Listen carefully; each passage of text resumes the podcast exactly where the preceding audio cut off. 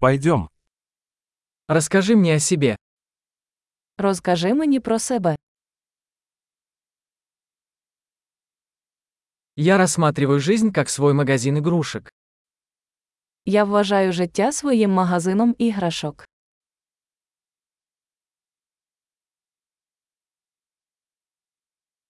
Лучше спросить разрешение, чем прощение. Краще запитати дозволу, ніж вибачення.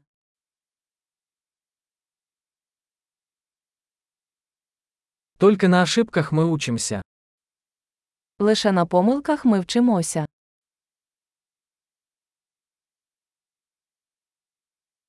И по наблюдению. Ошибка и наблюдение. Наблюдайте больше. І шляхом спостереження. Помилка і спостереження. Більше спостерігайте.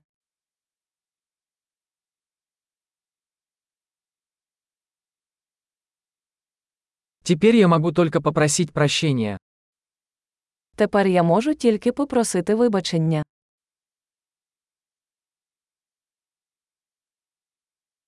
То, как мы относимся к чему-то, часто определяется историей, которую мы рассказываем себе об этом.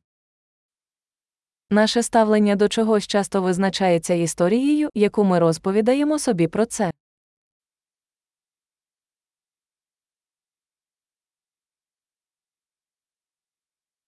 Истории, которые люди рассказывают нам о себе, мало что говорят нам о том, кем они являются, но много говорят о том, кем они хотят, чтобы мы себя считали.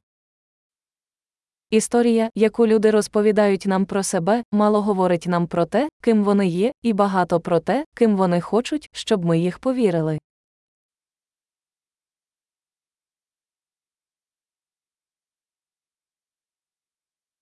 Способность откладывать удовлетворение является предиктором успеха в жизни. Здатність відкладати задоволення є провісником успіху в житті.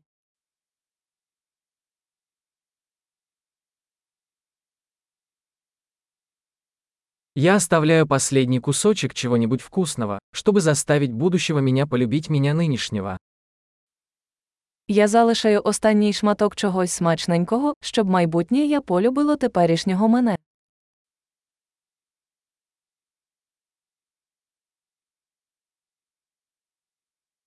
Отсроченное удовлетворение в крайнем случае не является удовлетворением. Відкладене задоволення в крайньому випадку не є задоволенням.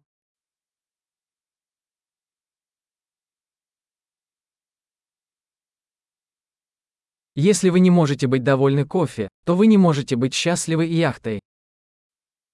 Якщо ви не можете бути щасливі з кавою, ви не можете бути щасливі з яхтою.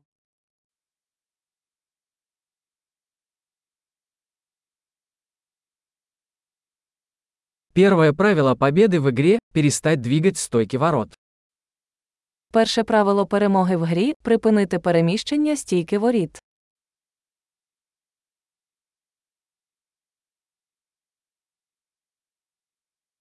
Все должно быть сделано максимально просто, но не проще. Все має бути максимально простим, але не простішим.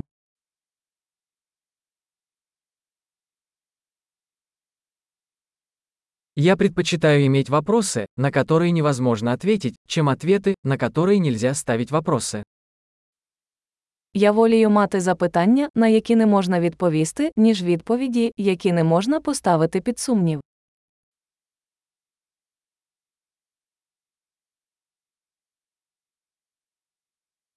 Мой разум состоит из слона и всадника. Мій розум складається зі слона та вершника.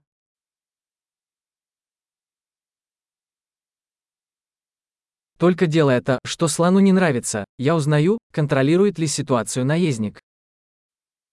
Лише роблячи речі, які не подобаються слону, я зрозумію, чи керує вершник.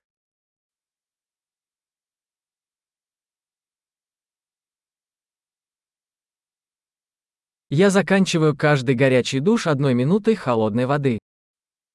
Я закінчую кожен гарячий душ одною хвилиною холодної води.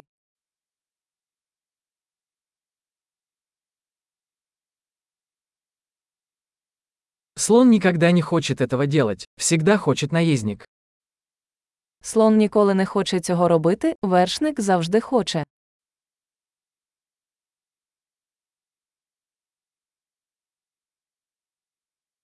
Дисциплина – это попытка доказать себе, что вы можете доверять себе. Дисциплина - это акт доказу собі, что вы можете собі довіряти.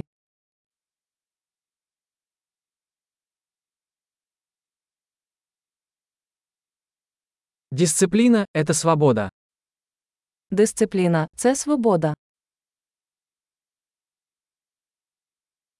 Дисциплину необходимо практиковать в больших и малых масштабах. Дисципліну потрібно практикувати як малим, так і великим.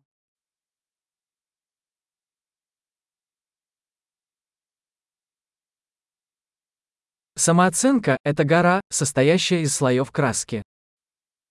Самооцінка це гора з шарів фарби.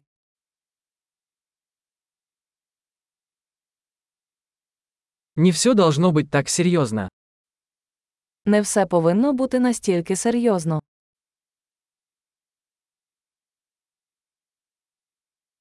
Когда вы приносите удовольствие, мир это ценит. Коли ви приносите задоволення, світ це цінує.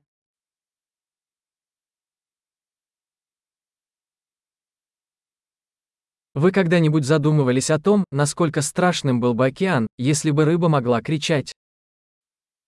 Ви коли-небудь думали про те, яким страшним був би океан, якби риби могли кричати?